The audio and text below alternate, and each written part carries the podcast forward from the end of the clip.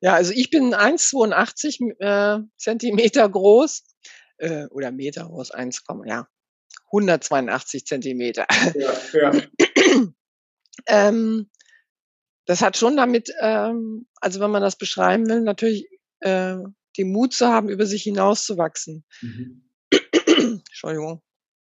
Das muss ich natürlich ähm, mir auch vorstellen können, ne? dass man über die eigene Körpergröße mal rüberspringt. Ja. Ähm, das ist auch eine Überwindung. Ich glaube, das ist das Besondere auch am Hochsprung, dass man ja äh, von der Erde abheben muss und über etwas drüber springen muss, was höher ist als man selbst, größer ja. ist als man selbst. Ne? Und ähm, dieses Zutrauen zu bekommen, ähm, dauert ein bisschen und da muss man dran arbeiten, indem man sich natürlich peu à peu da herantastet. Also als für mich war dann sozusagen die Grenze, das für viele Hochspringerinnen die 1,90, weil die wenigsten sind jetzt 1,90 groß, meistens so darunter. Deshalb ist das so eine Grenze, ja. Das ist so mhm. das erste Mal, wo man so über die Körper, also so richtig sichtbar über die Körpergröße springt. Und ähm, das ist auch der Moment, wo man sich, glaube ich, freispringen kann, sage ich mal. Also man darf nicht davon ausgehen, ich bin jetzt einmal drüber gesprungen, jetzt klappt das immer. Das du immer wieder neu an. Also immer dieses Ziel, bis du es ähm, ja sozusagen routinemäßig äh, oder als normal annimmst, dass du darüber springen kannst. Dann kannst du auch weiterdenken, höher denken. Und da sind wir beim nächsten Punkt, ähm, dass man sich im Kopf schon mal vorstellt, die nächste Höhe die mhm. dann kommen kann. Ähm, weil man spürt natürlich, da ist noch ein bisschen was drin. Ich habe noch Reserven oder der Trainer bestätigt das auch. Hm, vielleicht ist es dann der Chef äh, beim Job, der sagt, ähm, toll, was du machst. Und ähm, ich glaube, bei dir ist sehr viel Potenzial. Es ist schon wichtig, dass man sowas auch mal hört. Mhm. Ähm, ja, und dann äh, stellt man sich die im, im Kopf schon mal vor, das habe ich tatsächlich vor allem bei den nachher bei den zwei Meter äh, Höhen äh, tatsächlich praktiziert, mich auf Hotelbett gelegt und mir schon mal diesen Wettkampf vorgestellt habe. Also mhm. diese Höhe, die ich da springen möchte als Zahl, auch wenn ich die vorher noch nicht übersprungen bin, mir vorzustellen und dann sehe ich im inneren Auge sozusagen, wie ich da anlaufe, abspringe und drüber springe. Das geht im Kopf. Also ma manche müssen es auch tatsächlich erstmal lernen, weil viele das vielleicht auch gar nicht machen. Ich habe es schon immer gemacht, schon als Kind. Habe mhm. sehr bildlich gedacht, ähm, habe mir Dinge immer vorgestellt, die ich noch nicht konnte, ob es Autofahren war oder äh, Rollschuhfahren. Ich glaube, es hat vielleicht auch so ein bisschen mit dem Turnen zu tun. Man muss sich ja vorher auch erstmal so eine Übung vorstellen können, bevor man sie ausübt. Und so ist es mit allen Dingen im Leben ähm, also auch mit Aufgaben, die man zu erledigen hat. Also es muss jetzt ja keine, keine äh, äh, körperliche Übung sein, sondern auch Aufgaben, kann ich mir vorstellen, ähm, das Ziel äh, zu erreichen. Ähm, und äh, je, je öfter ich mir das im Kopf tatsächlich vorstelle, und dazu gehört es auch, dass man sich in diesem Moment begibt, wo man es sozusagen schafft.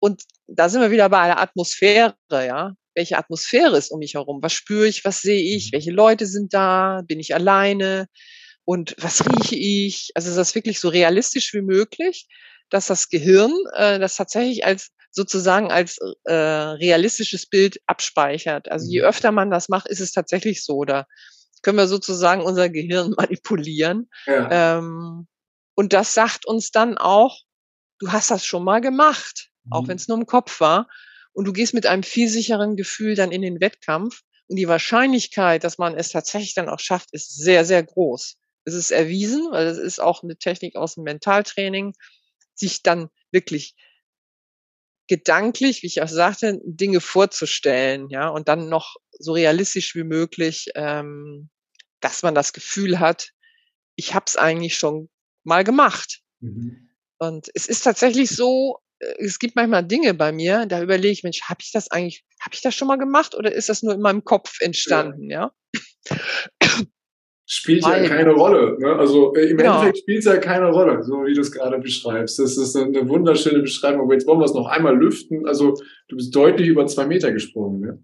Hm, ja, zwei Meter sieben wow. war meine höchste Höhe. Das war in der Halle und ähm, ja, also es war eigentlich, es waren deutsche Meisterschaften, total unspektakulär, aber ich hatte schon an dem Tag gespürt, äh, ich bin richtig gut drauf mhm. und habe mir nicht vorgenommen, ich springe jetzt, das war damals Hallenweltrekord für 14 Jahre, wow. habe mir das jetzt nicht vorgenommen. Ich wollte einfach so hoch springen, wie es geht an dem ja. Tag. Und das waren dann eben diese zwei Meter sieben und ja, ich kann, kann, kann mich noch genau an diesen Sprung erinnern. Äh, ich, ich spürte so im Anlauf, das wird ein bisschen dichter an der Latte, dann ist ja die Gefahr, dass man zu früh reißt. Und habe dann äh, ja innerlich sogar noch zu mir gesprochen, habe gesagt, habe gedacht, halten, halten, halten oder beziehungsweise steigen, steigen. Man muss da möglichst lange senkrecht nach oben steigen, damit man sich nicht direkt in die Latte legt habe mhm. den linken, ähm, also ich bin links abgesprungen, den linken ähm, Aufleger fixiert mit ja. meinen Augen, damit ich gar nicht auf die Idee komme, schon über die Latte zu gucken, weil automatisch, wie das so ist beim Autofahren, ja, man guckt nach links und dann steuert man auch mhm. dahin.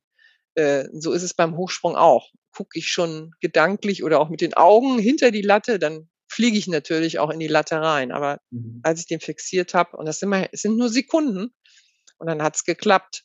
Und ähm, ja, so habe ich dann diese Höhe geschafft, die für mich die höchste Höhe in meinem Leben war, sozusagen. Wow. Wow, also unvorstellbar für mich, also äh, unvorstellbar, die zwei Meter sieben zu springen, so jetzt aus dem Stegreif.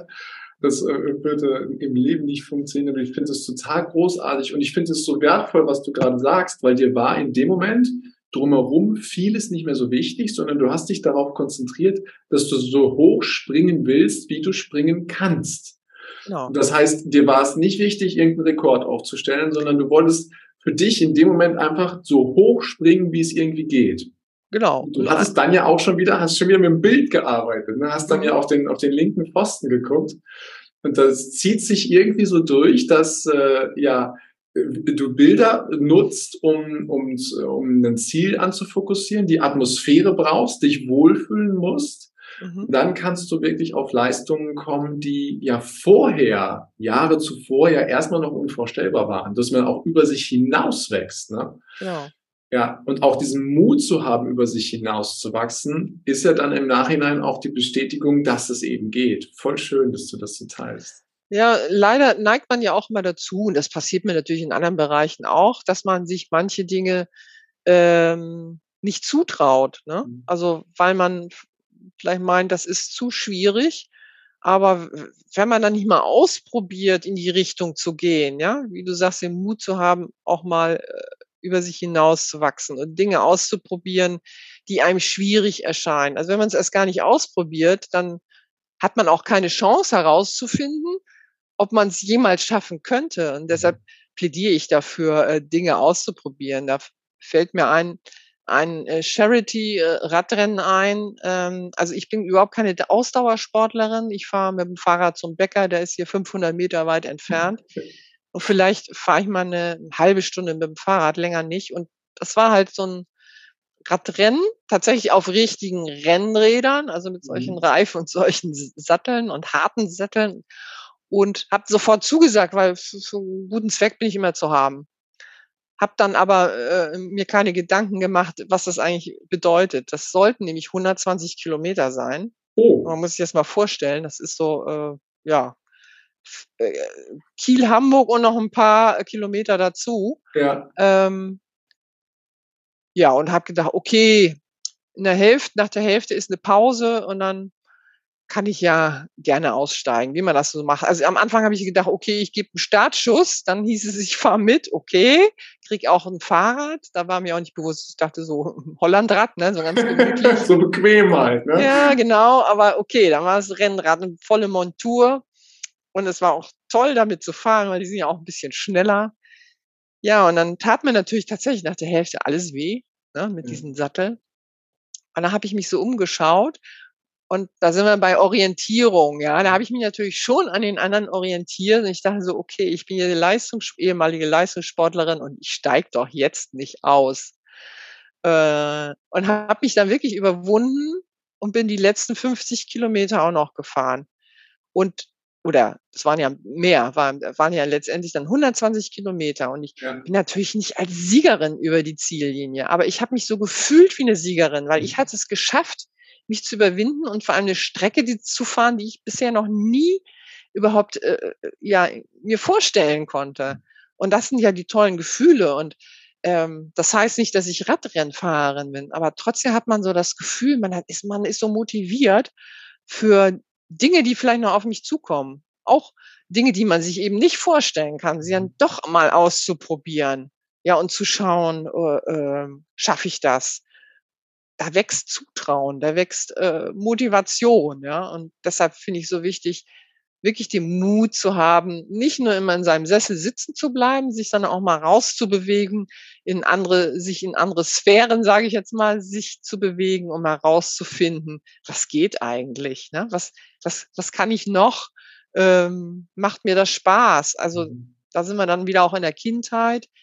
Die Kinder ruhig ausprobieren lassen, ja. Ähm, die sollen nicht zehn Sportarten äh, in der Woche machen, aber wenn einer in der einen nicht glücklich ist, soll er auch das nächste Mal ausprobieren und vielleicht auch Dinge, die mir als Eltern, wo ich denke, oh Gott, nee, warum nicht? Ausprobieren ja. lassen, ja. Also ähm, äh, um herauszufinden, wer bin ich, wo fühle ich mich wohl, was ist mir wichtig. Ähm, manche haben so gar nichts, ja. Manche Kinder, die wissen nichts mit sich anzufangen das finde ich immer schade. Man muss dann aber auch immer, dann gibt's ja diese pubertäre Zeit, die auch immer ein bisschen schwierig ist.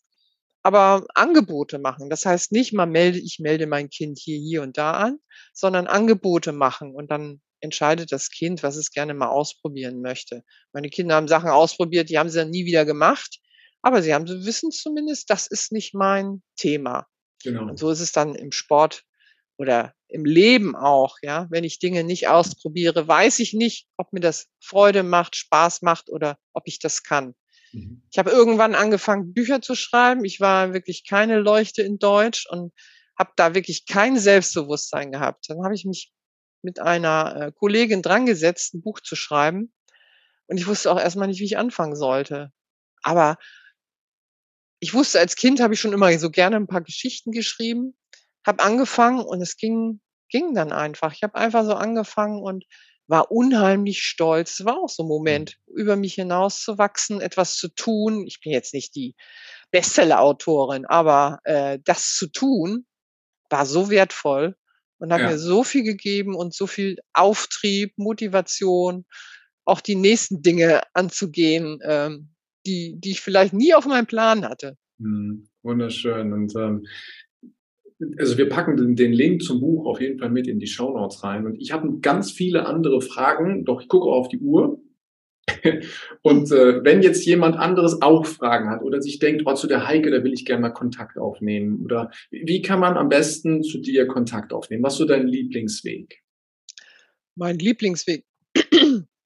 Also grundsätzlich, ähm, also Vorträge, da gehöre ich zu den Sportspeakern. Das ist eine, eine Seite, die mich vertritt. Da sind ganz viele Sportler, ehemalige erfolgreiche Sportler. Und äh, da gibt's auch äh, eine Info-Ad-Adresse, wo man mich direkt anschreiben kann.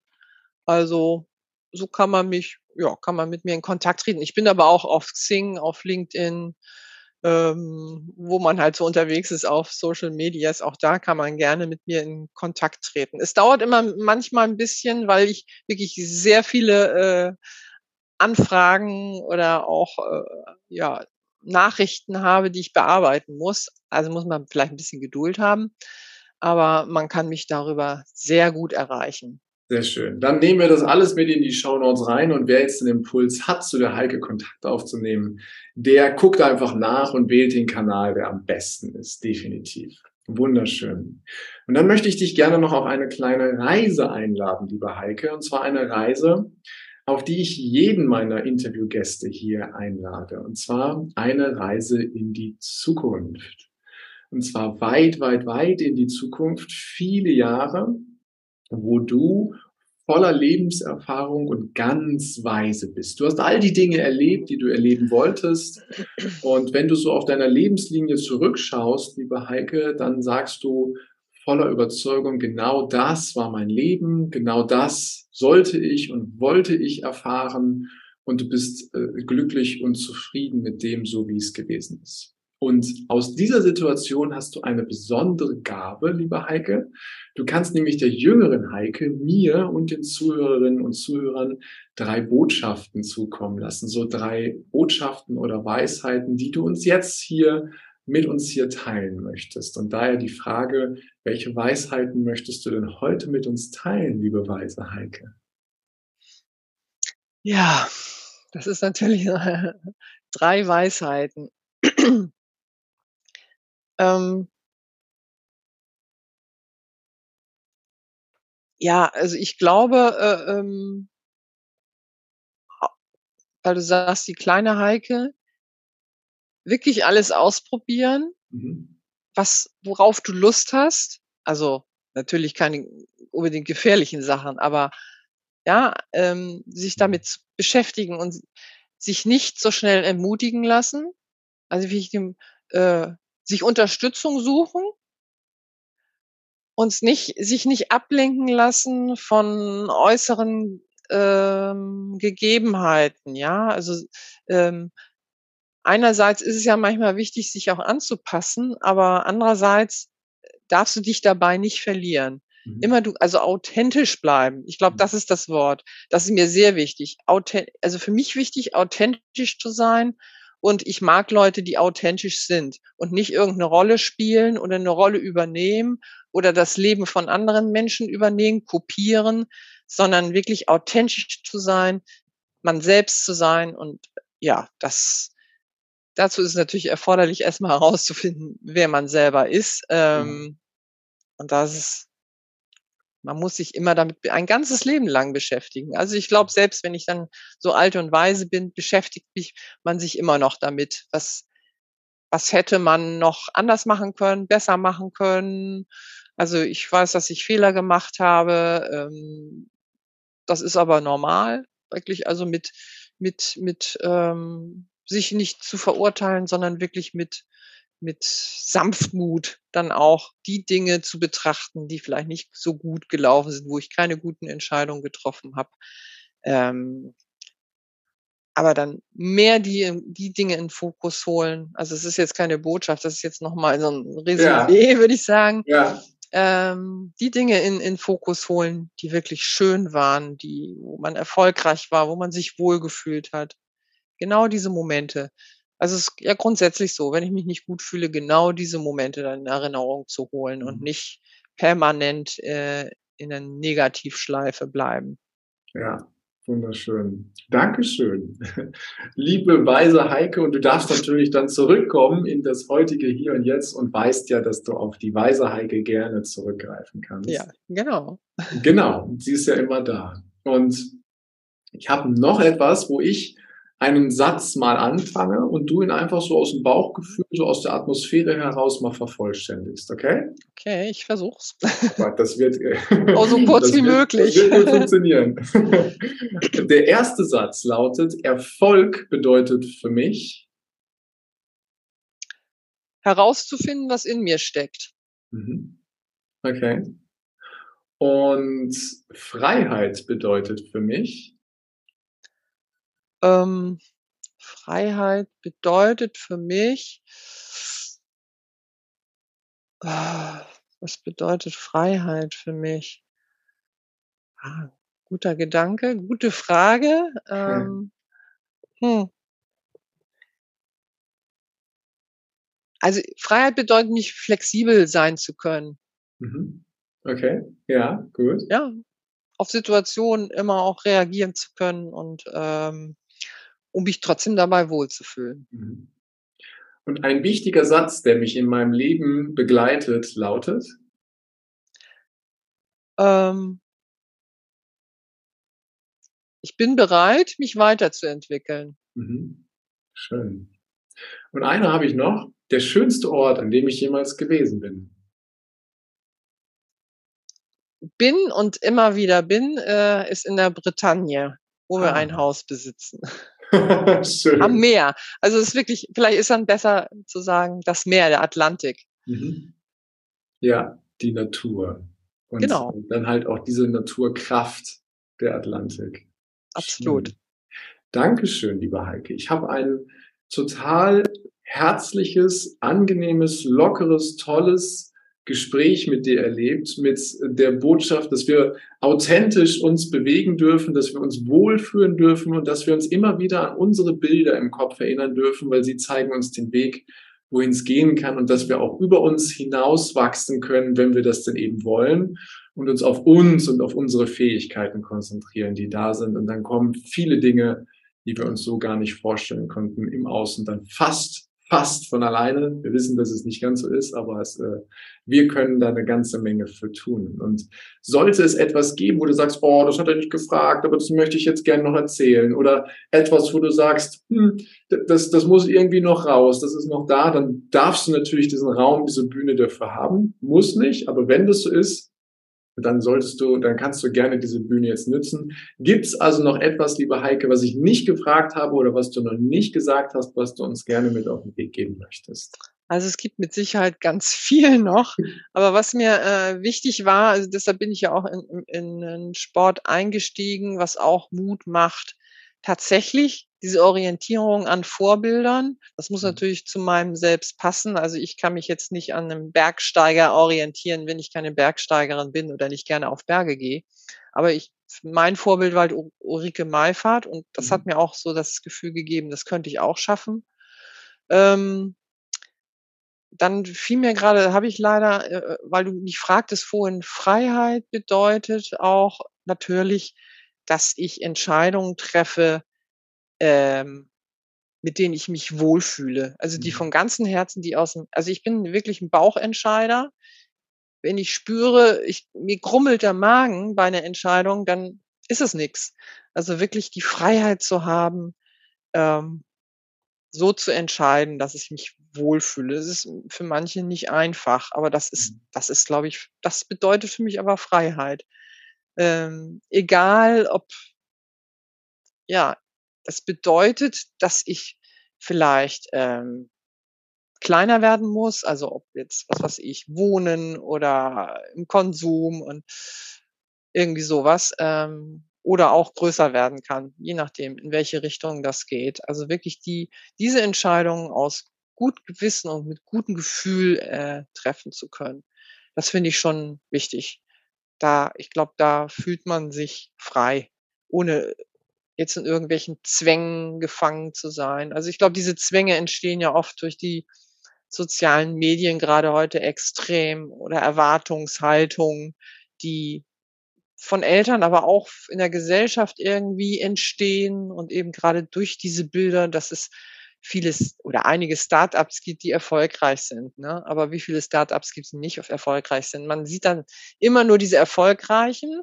Also dazu gehöre ich ja auch. Aber es gibt halt auch immer eine andere Seite der Medaille und sich davon nicht täuschen zu lassen. Mhm. Ähm, das meine ich auch mit Authentizität.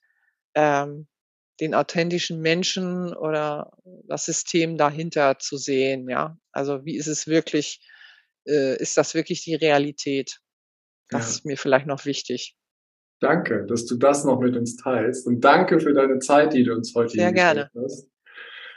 Und deswegen wünsche ich dir jetzt einen wunder wunderschönen Tag, einen herrlichen Sommer und äh, freue mich, wenn wir irgendwann wieder in Kontakt sind. Ja, danke, sehr gerne. Hat mir sehr viel Spaß gemacht. Danke. Tschüss. Tschüss. Und wenn, die, wenn dir das Ganze auch so gut gefallen hat wie mir oder uns, dann freue ich mich natürlich auf eine ehrliche 5-Sterne-Rezension bei iTunes und natürlich über ein Abo von dir. Jetzt wünsche ich dir aber erstmal einen genialen Tag, eine großartige Zeit. Bis demnächst. Ciao, dein Heiko.